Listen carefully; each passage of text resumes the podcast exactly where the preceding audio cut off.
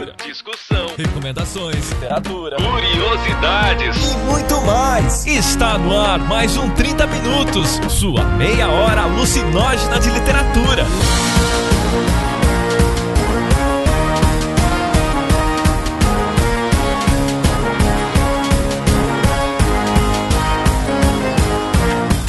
Apresentado por ele, que acordou de sonhos intranquilos, metamorfoseado em um japonês, Vilton Reis. Isso é uma coisa interessante. Já percebeu como um grande romance nunca trata somente de um tema? E ela, que está sempre certa, Cecília Garcia Marcon. Pra mim, a cena mais marcante do livro, quando o Ericus Finch fica fazendo, montando guarda na frente da cela. E aí chega população toda, né, da cidade, todos os machão da cidade, chega e fala assim, ó, sai daí que a gente vai dar um jeito nesse cara. Não, peraí, só uma coisa. A presença internacional de Jefferson Figueiredo. Eles não chegam sozinhos, eles chegam em grupo, né? Porque o machão que é machão eles... chega em grupo. Né? Machão que é machão, a pina se fica sozinho.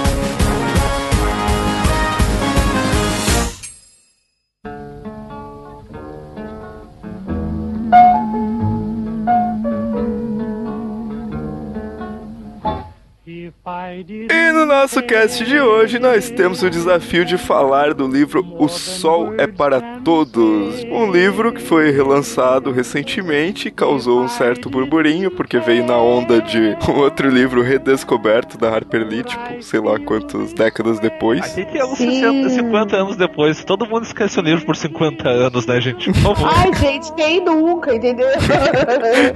tipo, a mulher lança um livro, história, e daí daqui a pouco, sei lá, 40, 50 anos depois acha um outro livro dela. Ela tinha Alzheimer, gente. É normal de esquecer as coisas quando tem Alzheimer. Nossa, que tenso. Só que eu fiquei bem, eu fiquei bem acabada com essa história. Eu fiquei super mal. Mas enfim. Não por causa do livro, obviamente. Mas, porra, ela esqueceu que publicou o livro, tá ligado? Que triste. Sério, eu não sei como é que vocês conseguem rir disso. Tá, tá, vai, Vilto, vai. Senão você vai chorar de novo. Eu não quero fazer você chorar de novo. Até eu achei pesado o que o Jefferson falou. Só pra ter uma noção. Então, vamos diretamente à obra. Depois a gente vai falar algumas relações da Harper Lee interessantes, literárias, né, gente? Não vamos falar de outras coisas, não sei, quem sabe. Mas, por favor, Jefferson, nos dê uma sinopse, só pra contrariar. Jefferson, caralho, é a Ceci, eu lembro que a gente acordou todo mundo.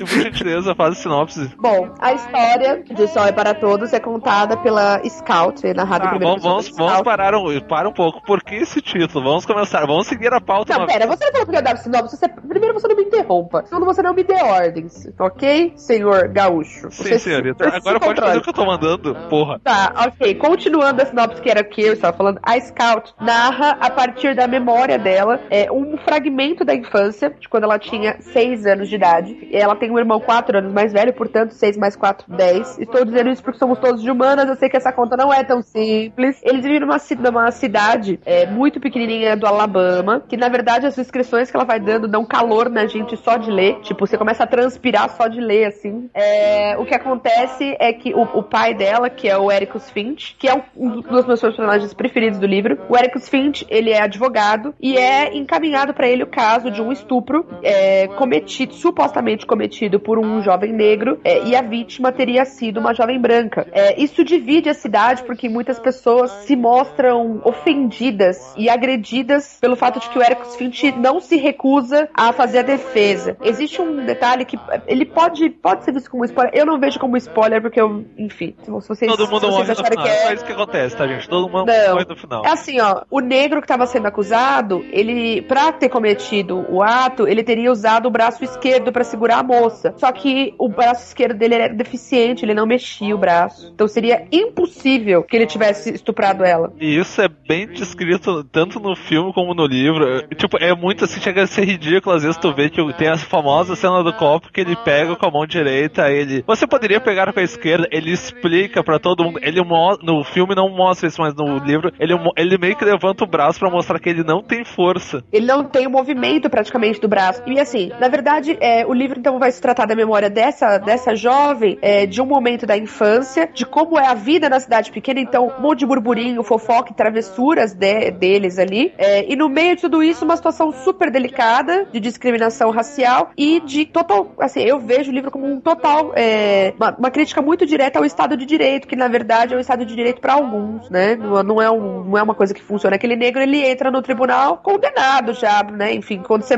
vê uma situação daquela, né, no, no Alabama, você fala, bom, esse cara aí, ele não tem a menor chance, sabe? Eu juro que eu vi a Cecília falar primeiro Estado de Direita, depois que eu falei, ah, Estado de Direito. É, não é muito diferente, né, no caso que acontece não, na história. Não sou eu que está dizendo. Não me culpem. É, e aí a história vai se tratar dessas vias aí. É um livro incrível, é um dos meus livros preferidos. Eu já recomendei, teve vídeo no canal da Ceci falando do Sol é para Todos e tal, porque, enfim, é um, um, dos livros do meu coração, assim. É um livro que eu sou muito fã. E tem uma coisa assim, tipo, a Ceci falou que eu acho muito. Eu acho que a coisa mais sacada do, do livro não é o como o, os assuntos que ele trata em si, mas é a forma como ele trata. Porque a, quem conta, a Motinha tá contando uma pessoa adulta, mas a perspectiva que ela tenta manter quase todo o livro é a da de quando ela tinha seis anos. E isso traz, principalmente na, nessas passagens, assim, os assuntos são muito, muito sérios, mas a forma que é tratada é tão. É tão de boa que tu tem a visão da criança, tu também tem a visão da criança de descobrir que o mundo nem sempre é tão legalzinho que nem a gente pensa. Mas pelo menos ela tem um pai foda pra caralho. Isso também acho uma coisa, uma coisa muito, muito foda. Eu queria que meu pai fosse metade do, do, do pai dela, que puta que pariu, entendeu? O cara senta do lado diz: Não, senta aqui, filho, eu vou te explicar. O, mundo é uma merda, tá? Mas tu pode melhorar ele. Mas ele é uma merda, tá? Ele começa a dizer, mas ele diz isso com carinho, com amor. Eu adoro o Ericus Finch, assim, de muitas maneiras os, os diálogos que ele tem com os filhos é, são muito inspiradores pra mim. Acho que o dia que eu tiver filho eu vou querer tentar manter essa serenidade, assim, sabe? Esse, esse comportamento. Acho que é, cara, ele é bem exemplar. Mesmo. É, mas o foda é que ele não existe, entendeu? Tipo, não, não existe ninguém tão perfeito daquele jeito. Eu, não, assim, ah, ele não é perfeito, psiroca nenhuma. Não, não, não perfeito assim, mas ele. ele Entramos é o... na discussão personagens do John Green. Ah, do Digo, do Nicholas Sparks. Nossa, Milton, você. Nossa, você rebaixou a conversa uns 50 degraus agora. Você devia ser processado pelo que você acabou de falar. Harper Lee, onde quer que você esteja, ignora ele, tá? O Milton? Não, não fui eu. Na hora de puxar o pé, se eu puxo o pé do Milton. é, por favor. Tá, por que tu não acha que ele é perfeito, Ceci? Vamos ver. Porque eu acho que ele também ele é omisso, né? Muitas coisas. Ele delega muitas coisas na, na criação das crianças, assim. Eu não acho que ele, ele acha que ele é um pai melhor pra Scout do que pro Jam. Acho que isso é uma coisa importante. Acho que a relação que ele tem com a filha, que tem uma. tem um espírito, na verdade, mais próximo do dele, é melhor por causa disso, assim, sabe? Acho que ele, ele não consegue colocar limites nas pessoas. Todo mundo dá pitaco na vida dele. E aí ele fica lá, ah, é, tipo, vem aquela tia lá, desgraçada, nossa, que mulher, nossa, que ódio. Personagem odiável. Vem dar pitaco na vida dele, não, porque eu vou lá morar com você, porque eu vou lá cuidar da Scout, porque olha o jeito que a Scout é, não sei o que, ele não se impõe muito, assim, sabe? É que ele então, também foda-se ele... pra ela. Eu acho que meio que. ah, sei... é, então, mas a filha dele, mas aí é uma questão assim, não é ele, né, que tá na jogada, acho que é uma falha dele ali, de avaliação da situação mesmo. Não é nada grave, entendeu? Ele é um cara muito legal, mas todo mundo, eu vejo ele com esses defeitos. Assim, como destruir uma pessoa, deixa esses cinco minutos falando, ela vai achar um defeito, gente, ela vai achar um defeito. Se fosse assim na vida real, eu não precisaria estar fazendo terapia como estou precisando toda semana, pelo menos uma hora, querido. Se fosse é, fácil Ela assim... faz terapia, isso chama podcast, gente. não, eu faço terapia, porque senão eu vou, eu vou me jogar num precipício muito em breve. Tá, Ceci, uma pergunta. Quais são aqueles temas le leves que o, que o livro trata, assim, os três temas principais? Ah, então, o livro trata basicamente de discriminação racial, estupro, loucura. Ainda né? bem que então... vivemos em 2016, isso não acontece mais, né? Trata sobre sistema de justiça e injustiça. Trata sobre fofoca em cidade pequena e controle da vida alheia. Acho que tá bom já, né? Cara, isso é, isso é uma coisa interessante. Já percebeu como um grande romance nunca trata somente de um tema? Isso é uma coisa que eu venho tipo, tentando reparar há, há bastante tempo, assim. Tipo um clássico, um grande romance mesmo contemporâneo. Ele nunca se limita a tratar especificamente de um tema, como às vezes as críticas fazem parecer assim, tipo, ah, tal livro é a respeito de tal coisa. Tá, mas não é só sobre tal coisa, sabe? É por isso que eles são críticos, viu? Tu lembra disso? Se a pessoa não deu certo, ela vira crítica de, de alguma coisa. é, fácil, entendeu? Não, é porque, por exemplo, tem um livro, eu tô dizendo isso porque tem um livro do Jeffrey Eldridge, que é o autor do, das Virgens Suicidas. Ele, o livro chama A Trama do Casamento, em que ele vai discutir. O livro tem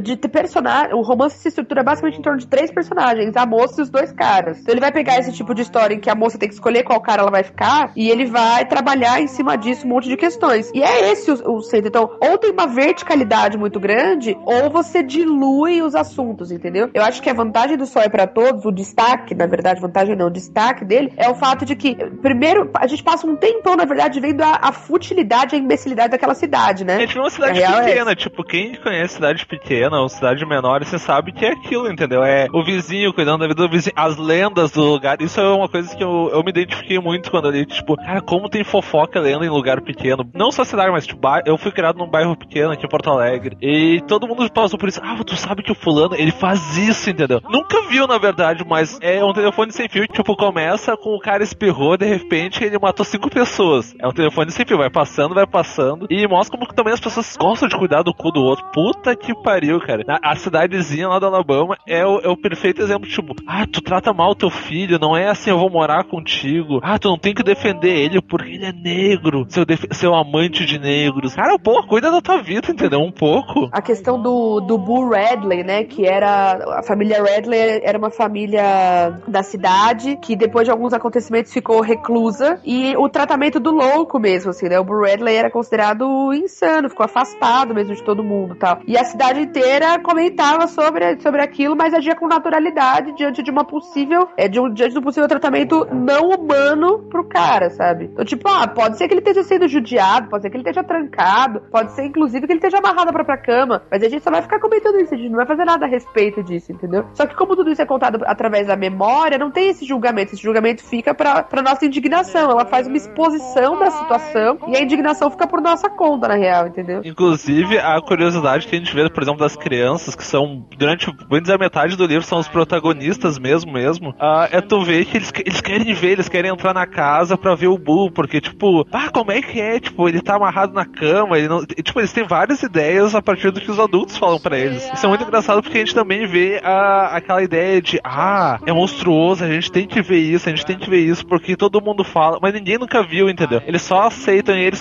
eles não entendem muito bem aquela situação, principalmente porque eles vivem numa casa, o casal principal de irmãos, eles têm o pai, eles não têm a mãe mais, que já morreu, e eles têm a empregada que ela é bem típica, assim, digamos, sul-americano, porque ela é a negra, pobre, que trata eles como, bem dizer, ela é da família, só que ela é empregada. Por mais que tratem bem ela, ela ainda é empregada. Isso é uma coisa que eu lembro que ficou bem claro, que é uma- essa coisa de relações de poder e relações sociais. Ele, o cara é legal, tudo, sou advogado, tô defendendo o cara, o Robson, mas também empregado. Isso ainda fica bem claro. Tá, essa história passa em 32, então é difícil não quebrar todos os estigmas de uma vez só. Because I'm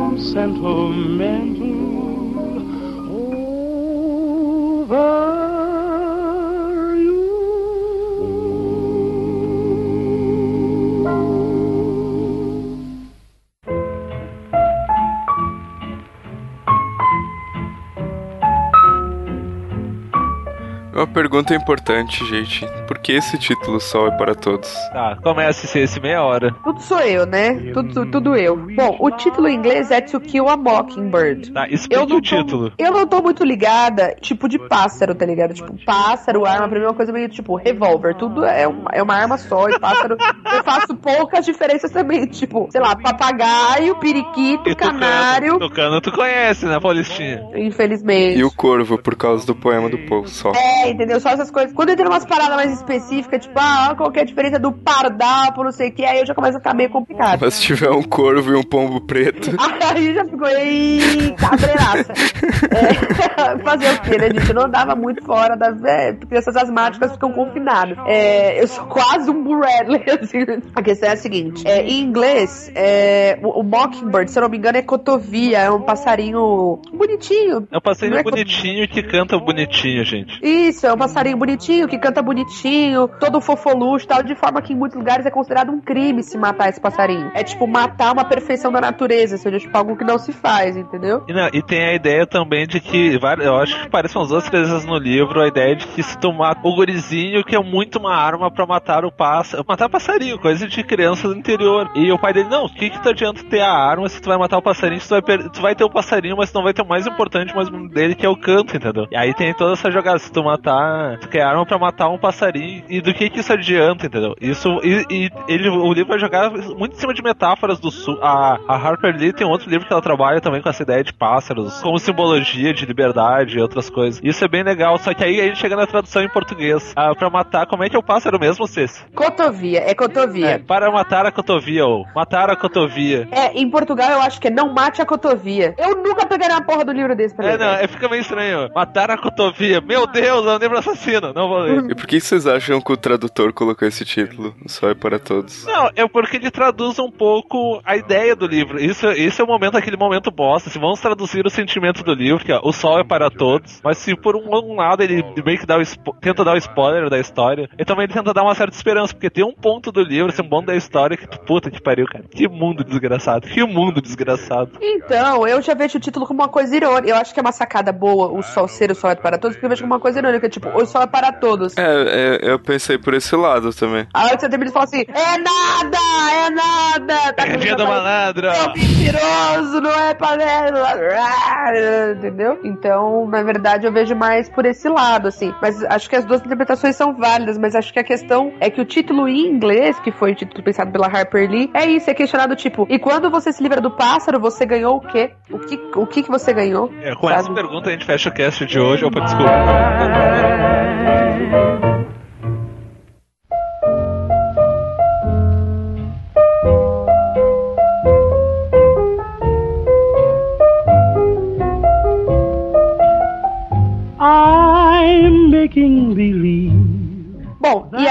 questão que é muito comentada no, e, e retratada no, no livro é a questão do racismo, principalmente é, ali né, no, no sul né, dos, dos Estados Unidos, que é o, onde a, a Harper Lee nasceu, viveu parte da vida e tal, e onde ela morreu também. Então, Jeff, você quer morreu! comentar? Ah, por favor, vai. Você quer comentar alguma coisa sobre isso, Não, tem, querido? tipo, é que tem uma coisa, assim, que a gente já falou antes, tem a famosa cena do julgamento. Pra quem viu o filme, o filme foca muito, muito só nessa cena, inclusive. Às vezes parece que esquece um pouco, mas ah, é porque, tipo, é muito engraçado que a gente tem a descrição no julgamento de, do que, que aconteceu segundo o xerife, que simplesmente é um cara que recebeu a informação do pai da, da, su- da suposta agredida, da suposta estuprada. O pai da, da guria, que aparece várias vezes na história como sendo basicamente um cara meio bêbado e meio estranho, que simplesmente tem muitos traumas. Não traumas, mas é um cara, um matuto de interior. Aí tem a versão da, da guria, que conta que ela foi meio que enforcada e etc. Mas na hora que ela fala, ela, tu, tu vê que ela tá mentindo descaradamente. E uma coisa que eu lembro é que ela olha muito pros lados, assim, ela não olha pra quem ela tá falando. E todo mundo que está presenciando o, o julgamento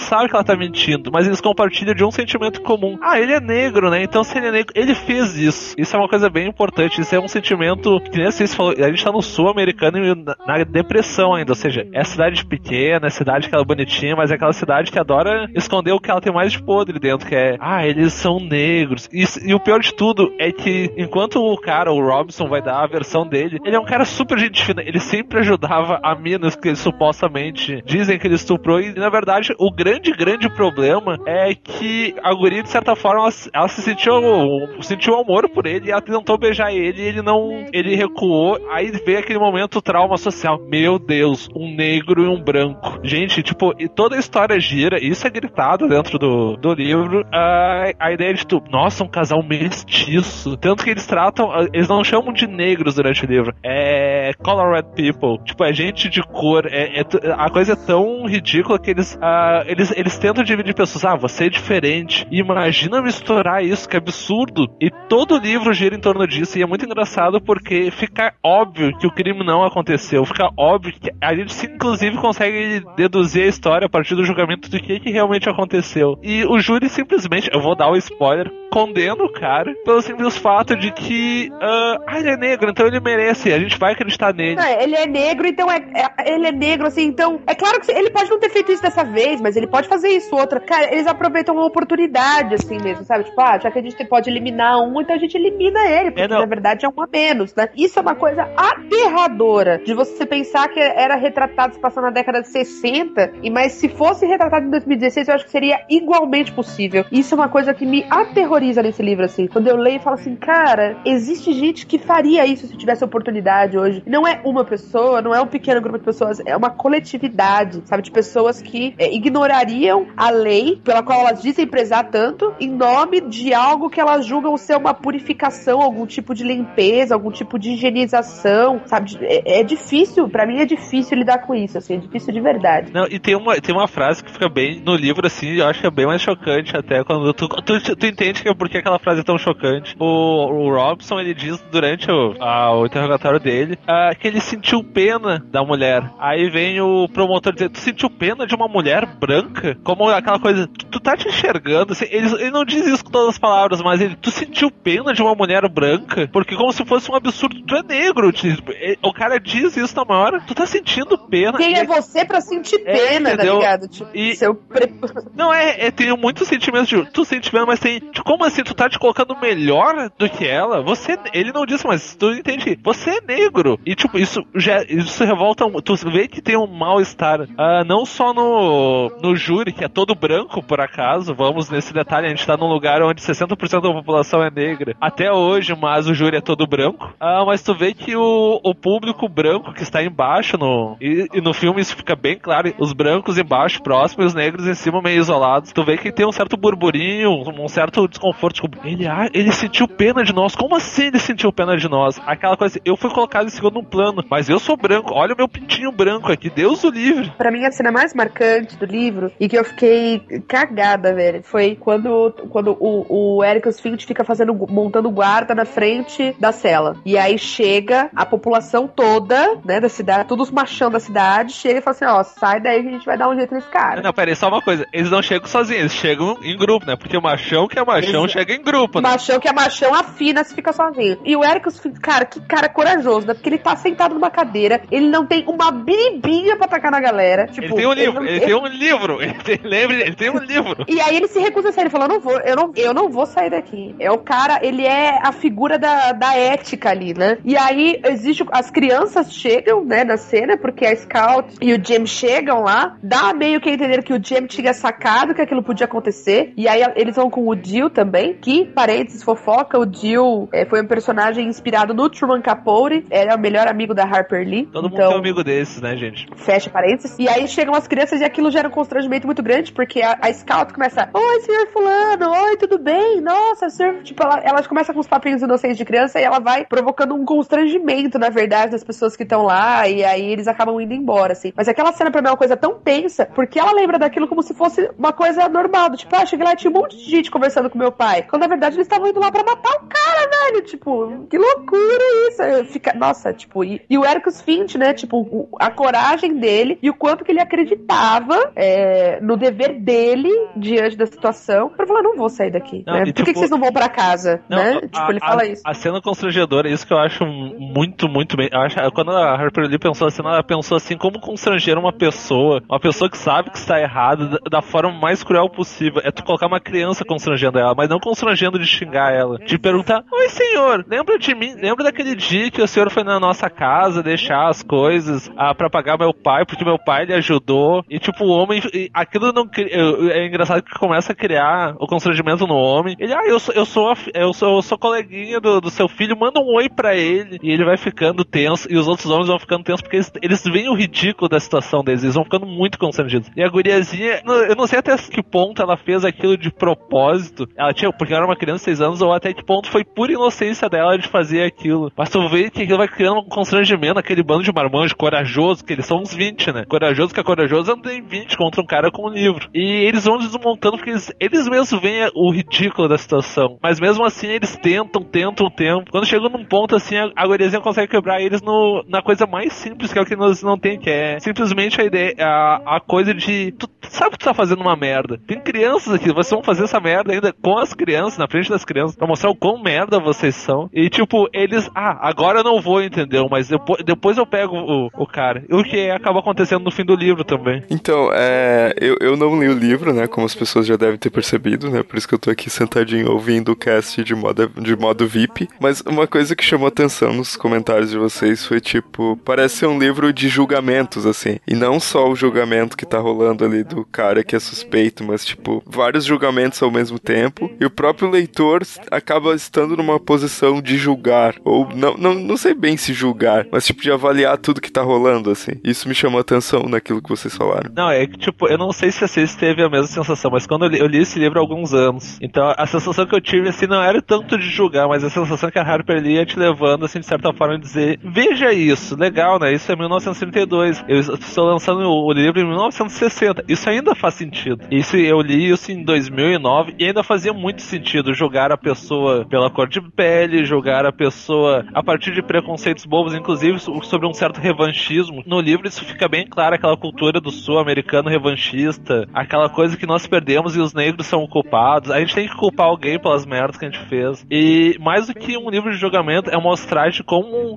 mostrar esse painel de altamente complexo, mas também altamente simples de ver que os problemas daquela sociedade, que tu vê no começo bonitinha, vizinhos, passarinhos, crianças brincando, na verdade ela esconde dentro dela muita coisa podre. Eu acho que não é mais tanto para julgar, mas para mostrar que isso não tá tão longe da gente, que tá aqui, tá em Blumenau, tá em Campinas, tá naquela rua que tu mora, assim, todo mundo é feliz, mas tu sabe que o vizinho da casa tal bate na mulher, tu sabe que isso acontece ali, sabe que outra coisa acontece ali e todo mundo acha isso normal. E tipo, acho que é muito mais isso para expor e para expor, né? talvez o que, o que choque mais é que a gente vê isso e evolui de certa forma com a narradora, que é uma criança de 6 anos. Quer dizer, da perspectiva da de 6 anos de entender que o mundo não é tão legal que nem ela pensa. O primeiro dia dela na escola também é um bom exemplo disso. Nossa, que trágico, né? Que, nossa, gente, é triste demais. O primeiro dia dela na escola, ela chega já alfabetizada, na verdade, na escola. Ela já sabia ler. E aí tem uma professora que fala assim: como assim você já sabe ler? Tipo, e aí a professora castiga ela. Porque ela já. Ah, como assim? Você já sabe, né? Você tá. Você tá sendo arrogante, você tá sendo prepotente. Ah, claro, é a garota, né? Que tá sendo arrogante. Claro que sim, minha senhora. E aí ela é meio que castigada e ela é forçada a fazer de conta que ela não sabe ler para poder continuar ainda na escola, tá ligado? Tipo, e aí ela tem que ignorar que é uma coisa que, que ela sabe fazer e que ela gosta, sabe? Tipo, é, é, é surreal, assim, o que acontece com ela. E ela é super motivada, ela curte pra caramba, entendeu? Não, sem contar que o, o pai dela, tipo, tem várias cenas antes de ela entrar na escola, mostra o pai dela com ela lendo, eles conversando, ela às vezes tá meio preguiçosa, ele não, vai lá, manda brasa, entendeu? Tu tá super. Pô, é uma guria de 6 anos, entendeu? Aí chega na escola, tu pensa, pô, escola, lugar de conhecimento. Não, você tem que ficar na média. Mas eu tô acima da média. Morra, tem que fingir que tu não sabe. Imagina a criança, seu trauma, tu pensa, pô, eu tô. Meu pai me ensinou, eu vou, sei lá, tipo, eu vou fazer alguma coisa com isso. Ao contrário, tu vai ser jogado pra trás. E jogado pra trás de uma é forma bem encarada, cruel. da pior, é encarada como uma, uma das piores alunas, tipo, mano, criança ficar sem intervalo, porque onde é que já se viu? Olha o que você tá fazendo, você tá contrariando sua professora. A primeira vez que eu li isso foi uma parada tão surreal. Falei, nossa, velho, não. Aí eu li de novo, falei, mano, tadinha, cara. Fiquei com muita pena da Scout, porque ela tava muito empolgada pra ir pra escola, ela tava muito ansiosa. Ela tava tipo, "Ê, a minha vida vai mudar agora. É, vai mudar, só que ninguém disse que era pra feliz, Scout.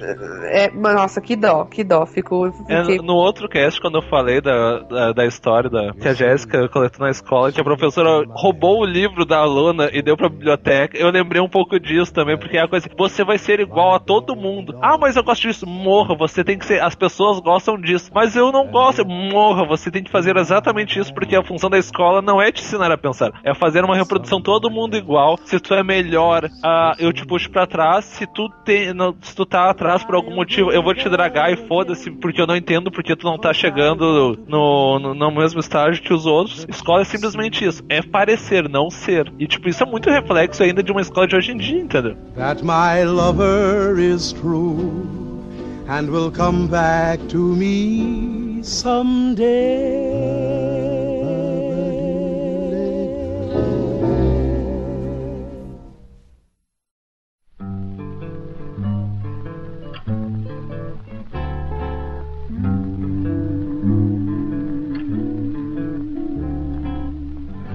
Made me love you, now you say that we're through. E para encerrar este podcast, nós temos as nossas tradicionais perguntinhas, né? Às vezes constrangedoras, às vezes não. Às vezes constrangedoras, às vezes extremamente constrangedoras. Essa risadinha da CC. Eu não sei quem a CC vai, vai perguntar, não é o combinado, gente. Ah, então, eu quero saber o que, que vocês acham das questões que a gente comentou aqui, relacionadas principalmente a racismo, essa questão da justiça, como que vocês veem a justiça, essas penalidades, essas situações que a gente descreveu. Quem já leu o livro ou já assistiu ao filme ou já fez os dois, por favor, deixe a sua contribuição, vocês concordam, se vocês discordam do que a gente colocou. Vocês viram, né, a gente jogou a bola da Harper Lee lá em cima. Eu, eu então, assim, sou fã incondicional mesmo, amo esse livro. Inclusive, até comentei com os garotos que eu tô trabalhando com uma turma minha de nono ano. Agora, assim, vai ser o livro de encerramento, assim, para eles. De tão importante que eu acho fazer a leitura desse, desse olhar. Eu queria, a gente quer saber de vocês agora, o que, que vocês acham, é, o que, que vocês pensam sobre o assunto. Vamos fazer um debate legal, porque tem muita coisa importante aí pra gente, pra gente debater dentro desses tópicos que nós levantamos aqui. Jefferson, quer acrescentar alguma coisa? É, não, eu queria concordar, tipo, com o que a Eu Ceci queria concordar. Não, eu sei, agora grava esse momento. Eu estou concordando com tudo que a Ceci disse nesse cast. Pronto, posso morrer agora. E É, todos os- tarda, mas não falha, né? É. E eu queria pedir muito assim, que os pessoal, pelo menos que não leu o, o livro, tentem ver o filme, tem no Netflix. É um dos filmes mais bonitos, eu acho, que eu já vi na minha vida. Não só pela história, mas que ele é um, ele é um filme que ele mostra muito a, uma coisa que a Harper Lee se esforçou muito pra criar, que é uma história ultra cruel, mas a partir de um ponto de vista de criança. E no filme isso é muito bonito, é um filme dos anos 60, mas que ainda mantém um certo estilo de filme anti- mais antigo. E eu acho que não foi uma escolha por acaso, foi feito. Tem o Robert Durval bem novinho. Quem não sabe é o, é o advogado poderoso chefão. Ele tá no filme e, tipo, vejo que é uma história bonita, legal. E é isso aí, gente. Comentem aí. Não concordem se- sempre com a Ceci, mas dessa vez eu concordo. E é isso aí. Não concordem sempre, só quando eu estiver certa. Meu Deus, que risada maligna.